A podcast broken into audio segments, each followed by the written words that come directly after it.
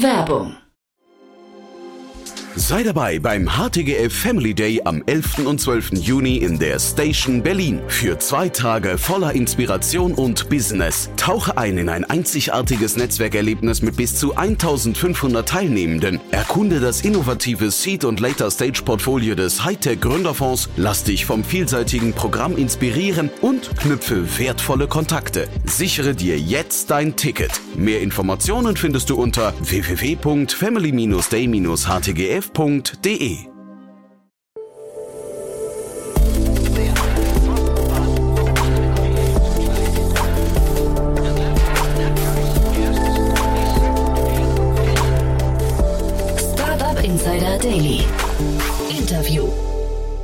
Herzlich willkommen zu Startup Insider Daily. Mein Name ist Jan Thomas und jetzt sollten alle hinhören, die sich vielleicht ab und zu mal gefragt haben, wie viel denn eigentlich ihr Unternehmen wert ist. Denn ich spreche mit Paul Resch, er ist der Co-Gründer und CEO von Valutico. Und das Unternehmen hat einen, ja, Paul hat es selbst augenzwinkert als semi-wissenschaftlichen Ansatz bezeichnet, eine Methode erarbeitet, um Unternehmensbewertung vorzunehmen, beziehungsweise die Methode ist, glaube ich, gar nicht das Besondere, sondern das Ganze zu überführen ins Digitale und als SaaS-Lösung anzubieten. Das ist das Besondere. Das Unternehmen hat einen ziemlichen Rückenwind, hat schon 600 Kunden weltweit in 85 Ländern. Und ja, ich fand es ein sehr, sehr cooles Gespräch. Betrifft eigentlich, glaube ich, Startups, betrifft aber auch Mittelständler und größere Unternehmen. Und es geht, wie gesagt, um das Thema Unternehmensbewertung. Von daher hört euch das mal an, sind, glaube ich, ein paar spannende Facetten dabei. Hier kommt jetzt, wie gesagt, Paul Resch, der Co-Gründer und CEO von Valutico. Startup Insider Daily. Interview. Sehr schön. Ja, ich freue mich sehr. Paul Resch ist bei uns, Co-Founder und CEO von Valutico. Hallo Paul. Hallo Jan, herzlichen Dank für die Einladung. Ja, ich freue mich sehr, dass wir sprechen und es ist natürlich spannend bei euch. Äh, tolle Finanzierungsrunde abgeschlossen. Aber ich würde sagen, bevor wir da reingehen, mhm. erstmal ein paar Sätze zu euch. Ne? Was macht ihr denn genau? Ja, also Valutico, was wir machen, ist Unternehmensbewertungssoftware. Und wenn ich sage Bewertung, dann geht es ja nicht um vier aus fünf Sternen für das und das Café zum Beispiel, sondern da geht es um die finanzielle Bewertung, also den Prozess der, der, wie soll ich sagen, der rechnerischen Ermittlung des Werts eines Unternehmens. Und das machen Praktiker heute in Spreadsheets, in Excel-Spreadsheets. Und was wir hier bei Valutico machen, ist, wir haben diesen Prozess im Prinzip neu erfunden, äh, haben eine eigene Applikation gebaut und ja, auf die Art und Weise wird der ganze Prozess sehr, sehr viel effizienter. Ja, das macht Valutico. Finde ich, finde ich super spannend. Aber lass mal vielleicht äh, den Wert eines Unternehmens. Was heißt denn das eigentlich genau? Und woran mhm. bemisst man den? Weil ich hätte jetzt fast vermutet, der ist von Betrachter zu Betrachter sehr unterschiedlich, ne? Ja, absolut, da hast du vollkommen recht. Ja. Also äh, Wert und Preis sind ja sehr unterschiedliche Sachen, aber selbst Wert an sich, wie du schon sagst, ja, ähm, das eine Unternehmen hat für den einen Investor einen höheren Wert als für den anderen. Ja. Da geht es um unterschiedliche Erwartungen äh, hinsichtlich der Zukunft von Unternehmen. Da geht es aber zum Beispiel auch um Synergien. Ja. Mhm. Wenn ein Startup zum Beispiel verkauft wird, äh, äh, kann ein Unternehmen zum Beispiel wesentlich mehr dafür bezahlen, weil einfach höhere Synergien erwartet werden.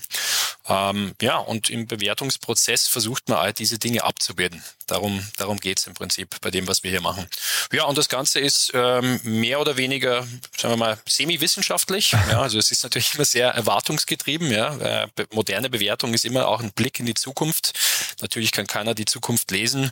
Äh, deswegen sage ich auch scherzhaft, äh, semi, semi-wissenschaftlich, weil es sehr stark annahmegetrieben ist. Aber im Vergleich jetzt, wenn man zum Beispiel Early Stage Startups, vergleicht mit reiferen Unternehmen, dann ist es schon so, dass bei reiferen Unternehmen äh, hier ja ähm, belastbarere Ergebnisse da sind als bei Early Stage Firmen, wo es ehrlicherweise meistens nur Raten ist. Ja. Diese belastbareren Ergebnisse sind dann Umsatzzahlen oder weil jetzt die Punkte, die du gerade genannt hast, so zum Beispiel Synergien und Zukunftserwartungen, das, das ist ja selbst mhm. bei einem äh, reiferen Unternehmen wahrscheinlich relativ schwierig, ne? Ja, absolut. Aber da hat, da hat man dann schon eine gewisse Basis. Ja. Also wenn noch gar nichts da ist, wenn es keine Umsätze gibt, dann ist es einfach sehr, sehr schwer, äh, hier Abschätzungen zu machen. Beim reiferen Unternehmen, da gibt es eine gewisse Historie, da kann man damit arbeiten, da kann man zum Beispiel Trends vorhersagen, analysieren, das Umfeld, äh, aber auch das Unternehmen Da, da, ist es ein bisschen leichter, als wenn zum Beispiel jemand mit einem Pitch-Deck kommt ja, und dann eine Bewertung bräuchte. Mhm. Diese Annahmen, äh, Annahmengetrieben bedeutet, das macht ihr quasi von Fall zu Fall. Ähm, hat man sich das so vorzustellen, dass ihr eigentlich eine Agentur seid mit einem, ich weiß nicht, mit einem äh, Algorithmus dahinter oder ist das Ganze quasi äh, irgendwie äh, universell einsetzbar, was ihr da baut? Ja, das ist eine spannende Frage. Also wir sind keine Agentur, wir sind äh, auch nicht wirklich Dienstleister, sondern wir bauen Softwarelösungen. Ja, wir sind mhm. ein SaaS-Provider, der das Tool den Praktikern zur Verfügung stellt. Wir haben auch eine kleine Dienstleistungssparte, die mhm. bauen wir gerade auf. Ja. Das entstand eigentlich daraus, dass Kunden uns um unsere Meinung gefragt haben. Ähm, und ja, da haben wir begonnen, irgendwann auch Experten anzustellen für Bewertung, die dann mhm. ähm, sozusagen einen ersten Entwurf zum Beispiel für eine Bewertung für den Kunden machen. Aber am Ende ist es immer ein Produkt des, des Kunden, ja, das er dann übergibt. Und wenn du sagst, Kunden haben euch nach der Meinung gefragt, wer sind denn eure Kunden? Vereinfacht gesagt, äh, der Finanzdienstleistungssektor. Das Aha. heißt, es können ähm, Berater sein, wie zum Beispiel M&A-Berater, Corporate Finance-Berater, ähm, Steuerberater, Wirtschaftsprüfer, ja, jeder, der hier irgendwas mit, mit Zahlen zu tun hat, mhm. aber auch mehr und mehr Investoren, die unser Tool nutzen. Mhm. Ja. Unterscheiden sich deren Fragestellungen an euch? Also äh, Investoren und M&A könnte ich mir vorstellen, ist noch relativ ähnlich, aber Wirtschaftsprüfer klingt für mich nach einer ganz anderen Ecke, oder? Kommt drauf an. Also Wirtschaftsprüfung ist äh, immer abhängig davon, in welchem Land man ist. Ja, zum Beispiel in Deutschland, in Österreich gibt es sehr, sehr strenge Vorschriften für Wirtschaftsprüfer, wie sie Bewertung zu machen haben. Das ist jetzt die Pre-Wirecard-Ära, ne? Wahrscheinlich. Äh, ja, Post-Wirecard, Post, Entschuldige. Ja, ja also ja, da hat sich ja, an der Bewertung jetzt relativ wenig geändert durch, durch die, die Wirecard-Situation. Genau. Mhm. Ähm, aber äh, ja, also das ist vielleicht der, der, große Unterschied. Ja, in gewissen Regionen hat man strenge Regeln. Äh, da ist mit einem Tool wie unserem, das stark standardisiert ist, äh, tut man sich ein bisschen schwerer bei gewissen Bewertungsanlässen. Äh, ja. Mhm. Wenn es aber zum Beispiel jetzt um eine Bewertung geht für einen Unternehmensverkauf, ja, das, das ist eine Art von Bewertung, die wird global gleich gemacht. Ja. Und mhm. deswegen sehen wir da auch für unser Tool die, die höchste Chance. Ja. Hm.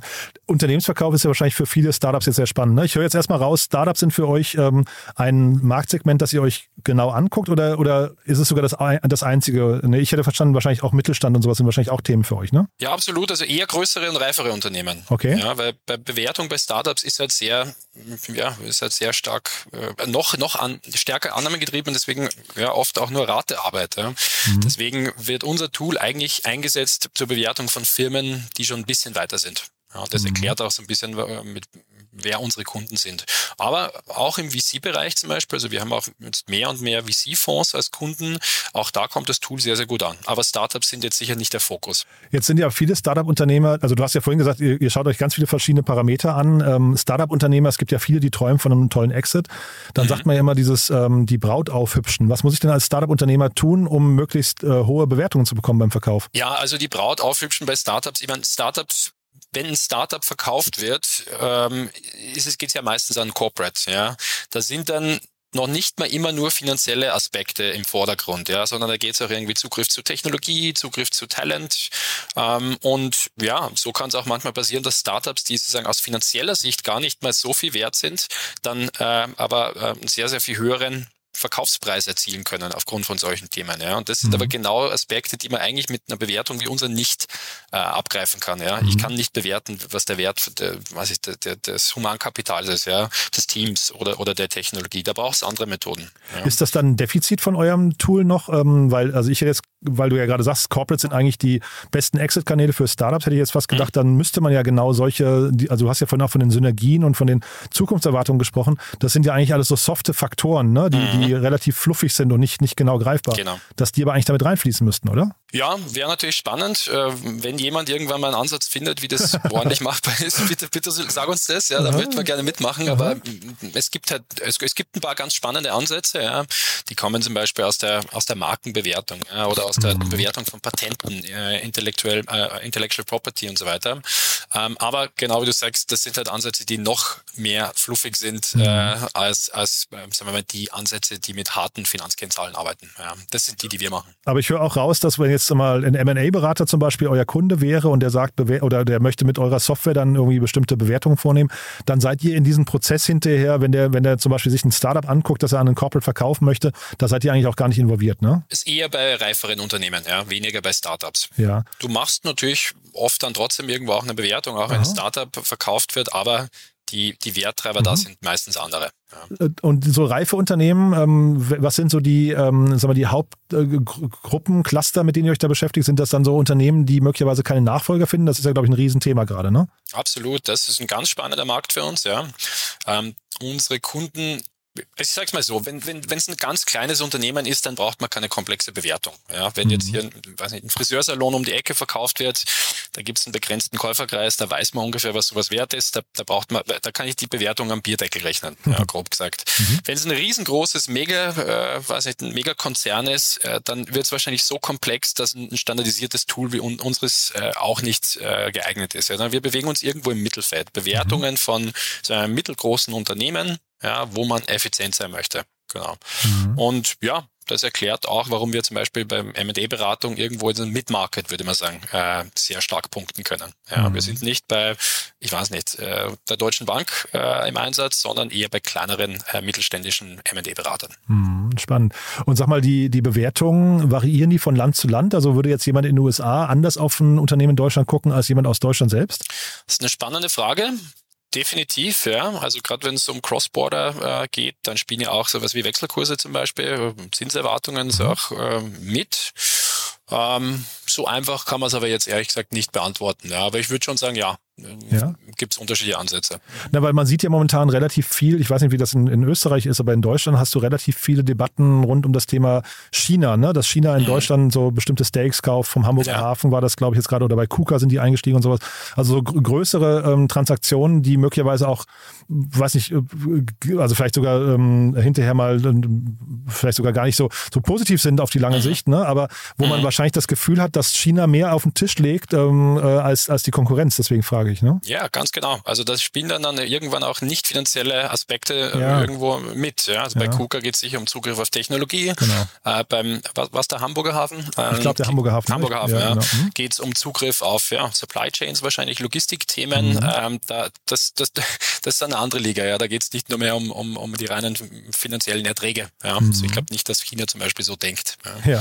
Ich hatte nur auch gesehen, dass ihr ja schon sehr global aufgestellt seid. Ne? Eure Kundengruppen, ich hatte irgendwas, glaube ich, mhm. gelesen von über 80 Ländern. Ne? Genau, also wir haben circa, ich glaube, 600 Kunden jetzt ungefähr in ja, 85 Ländern ungefähr. Ja, wow. Also freut uns auch sehr, dass unsere Lösung international ankommt, äh, weil wir haben auch hier den Anspruch, irgendwann der globale Leader zu sein in dem, was wir hier machen. Ja. Globaler Leader heißt, wie viele, wie viele Konkurrenten gibt es in dem Segment? Ist das ein, ist das ein dichter Markt? Er, er verdichtet sich jetzt gerade. Also es, es, drängen jetzt ein paar Startups auf den Markt. Äh, wir sind da sicher die, die am längsten schon unterwegs sind ähm, und glaube ich auch schon am weitesten sind. Gleichzeitig hat man auch viele äh, der großen Beratungsfirmen, die hier an Lösungen arbeiten. Ja, die Big Four, äh, mhm. einige der Strategieberater, ähm, arbeiten hier an ähnlichen Konzepten. Ja, mhm. Was gut ist, äh, die tun sich alle schwer. Ich glaube, Softwareentwicklung ist irgendwo nicht in der, in der DNA äh, vom Dienstleistungsunternehmen, was uns natürlich freut. Ja. Trotzdem zeitgleich dieses Thema Unternehmensbewertung. Ist das hinterher so eine, so eine, äh, was nicht, eine Formel, die man über alle Bereiche drüber stülpen kann oder braucht man auch nochmal irgendwie eine gewisse Domain-Expertise in verschiedenen Segmenten? Die braucht es absolut. Also vielleicht mal grundsätzlich zu den Bewertungsansätzen selbst. Wir finden die nicht neu. Ja, wie mhm. Unternehmensbewertung geht, das, das lernt jeder, weiß nicht, BWL erst, na, nicht erst Semester, aber irgendwann im, im, im Finance, im BWL-Studium lernt man das. Ja. Mhm. Das heißt, das erfinden wir nicht neu, äh, aber wir machen den ganzen Prozess einfacher. Ja, wir aggregieren Daten, wir liefern diese Daten dem Nutzer, wir automatisieren gewisse Subprozesse, äh, damit dieser Nutzer am Ende effizienter ist bei, bei solchen Bewertungen. Mhm. Genau. Jetzt, jetzt habe ich aber, jetzt habe ich, ein, was war die ursprüngliche Frage? Die habe ich jetzt, glaube ich, nur halb beantwortet. Nee, aber das, das, das, das passt schon so. Mir, mir geht es einfach quasi um äh, darum, ob man äh, mit einer Formel quasi alles ja, äh, genau. äh, erschlagen kann, ne? Oder ob du Domain-Expertise brauchst. Ich, ja. weil ich kann mir schon vorstellen, dass irgendwie, ich weiß nicht, eine, eine, eine, ein Fleischereibetrieb, irgendwie mhm. sowas, äh, äh, keine Ahnung, Wiesenhof oder sowas, dass die ganz mhm. anders funktionieren als, äh, ich weiß nicht, ein Automobillieferant, ne? Absolut, ja. Also der Vorteil ist bei den finanziellen Methoden, wie wir sie anwenden, die sind theoretisch über alle Branchen quer, quer anwendbar. Ja, man mhm. muss gewisse Sachen standardisieren. Man braucht natürlich unterschiedliche Daten auch, aber der, der, vom Ansatz her selbst ist es das Gleiche. Ja, wenn ich mhm. aber jetzt zum Beispiel auf, weiß nicht, eine, eine Bewertung von Intellectual Property setze, ja, dann bist du natürlich beim Softwareunternehmen anders als beim, ähm, beim Fleischwarenerzeuger. Ja, also mhm. da, da, da wird es dann ein bisschen komplizierter. Ja. Was auch ein Grund ist, warum wir uns auf diese Methoden konzentrieren. Ja, weil die sind sozusagen überall gleich, äh, allen Branchen, auch allen Ländern und deswegen hilft uns das bei der Skalierung. Was äh, jetzt 600 Kunden, das klingt ja wirklich schon mal toll. Ähm, zeitgleich äh, ist es wahrscheinlich nur ein Bruchteil des Marktes. Was hindert denn jetzt Kunden äh, oder potenzielle Kunden davon, Kunden zu werden bei euch? Gute Frage. Wahrscheinlich, weil sie immer noch mit ihren Excel-Lösungen arbeiten. Ähm, okay. gewisse, Unverbesserlich, ja, ja. Ja, es funktioniert ja. ja. ja. Äh, ich, ich, bin ja selber auch Excel-Fan, ja, obwohl ich hier gleichzeitig Excel ersetzen möchte. Mein Excel ist toll für Prototyping und man kann hier schnell, und es ist ja auch die, die weit verbreiteste Programmiersprache der Welt, sagt man. Aber wenn man etwas öfter macht, äh, regelmäßig macht, dann ist es halt nicht mehr die perfekte Lösung. Ja. Mhm. Und deswegen, wir, wir, wir treffen selten auf Konkurrenten äh, noch im, im, im Vertrieb, sondern eher, äh, dass unsere Kunden mit ihren Excel-Lösungen noch ganz gut zurechtkommen. Und Geschäftsmodell bei euch ist aber nicht transaktionsbasiert, sondern einfach SaaS, ne? Genau, wir sind SaaS-Unternehmen. Und in welcher, also nur, also du musst jetzt keine Preise nennen, aber in welcher Größenordnung hat man sich das vorzustellen? Typischerweise geht es los so um die 10.000 Euro äh, Jahresgebühr. Mhm. Ähm, ja, hängt ein bisschen auch von Region ab äh, und auch natürlich vom Paket, das man bucht, aber größenordnungsmäßig. Ja. Mhm.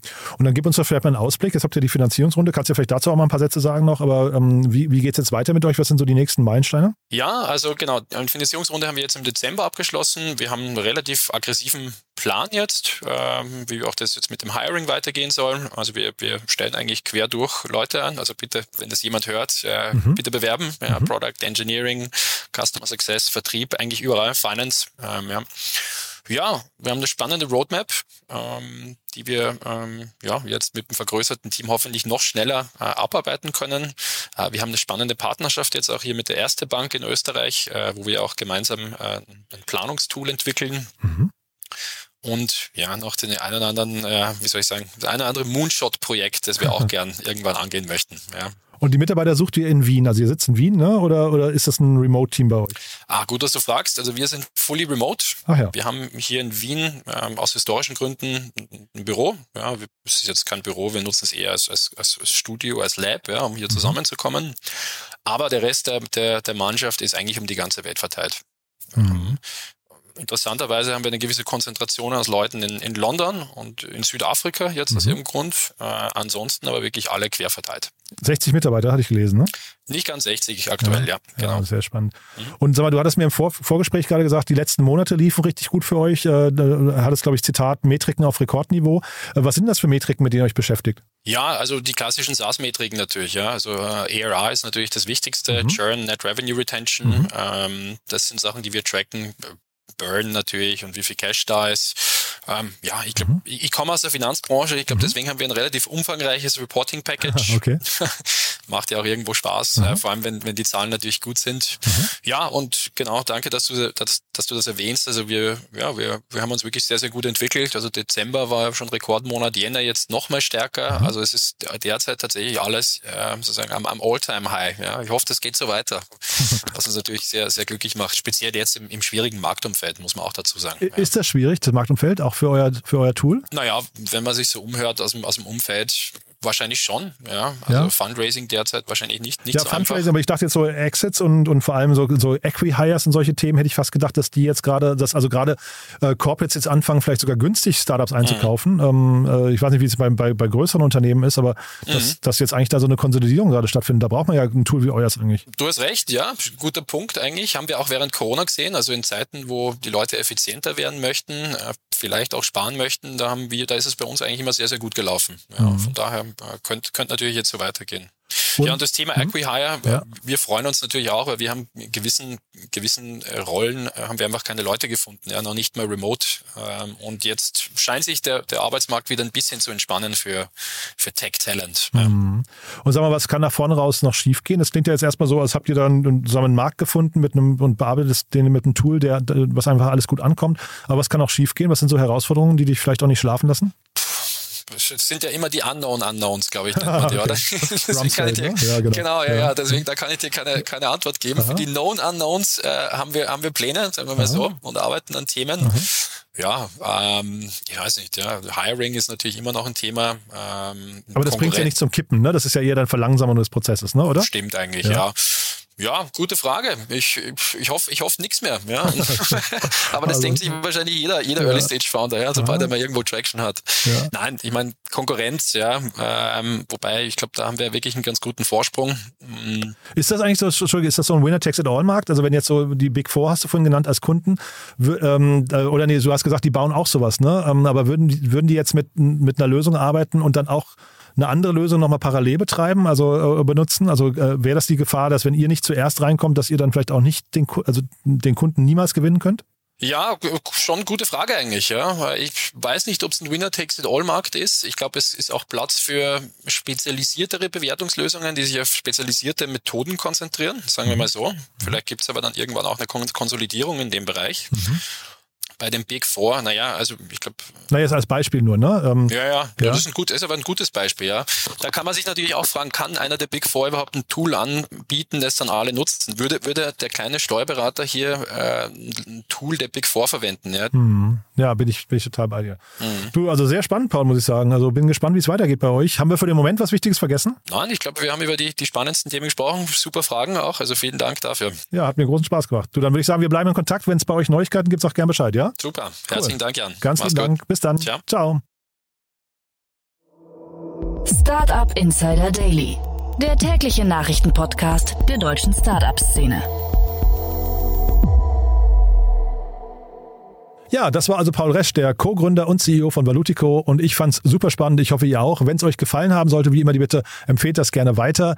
Wir freuen uns ja immer über neue Hörerinnen und Hörer, die uns noch nicht kennen. In dem Fall wären das vielleicht Menschen, die sich für Unternehmensbewertungen interessieren, entweder als Kunde von Valutico oder vielleicht als Menschen, die, ja, wir hatten ja gerade zum Beispiel das Thema Nachfolgeregelungen, die vielleicht gar nicht wissen, wenn sie ihr Unternehmen mal verkaufen möchten, wie viel das Unternehmen wert sein könnte. Von daher, ja, ich fand es sehr spannend und wenn es euch auch so ging, dann gerne weiterempfehlen. Ansonsten sage ich danke fürs Zuhören, euch einen wunderschönen Tag und hoffentlich bis nachher oder ansonsten bis morgen. Ciao, ciao.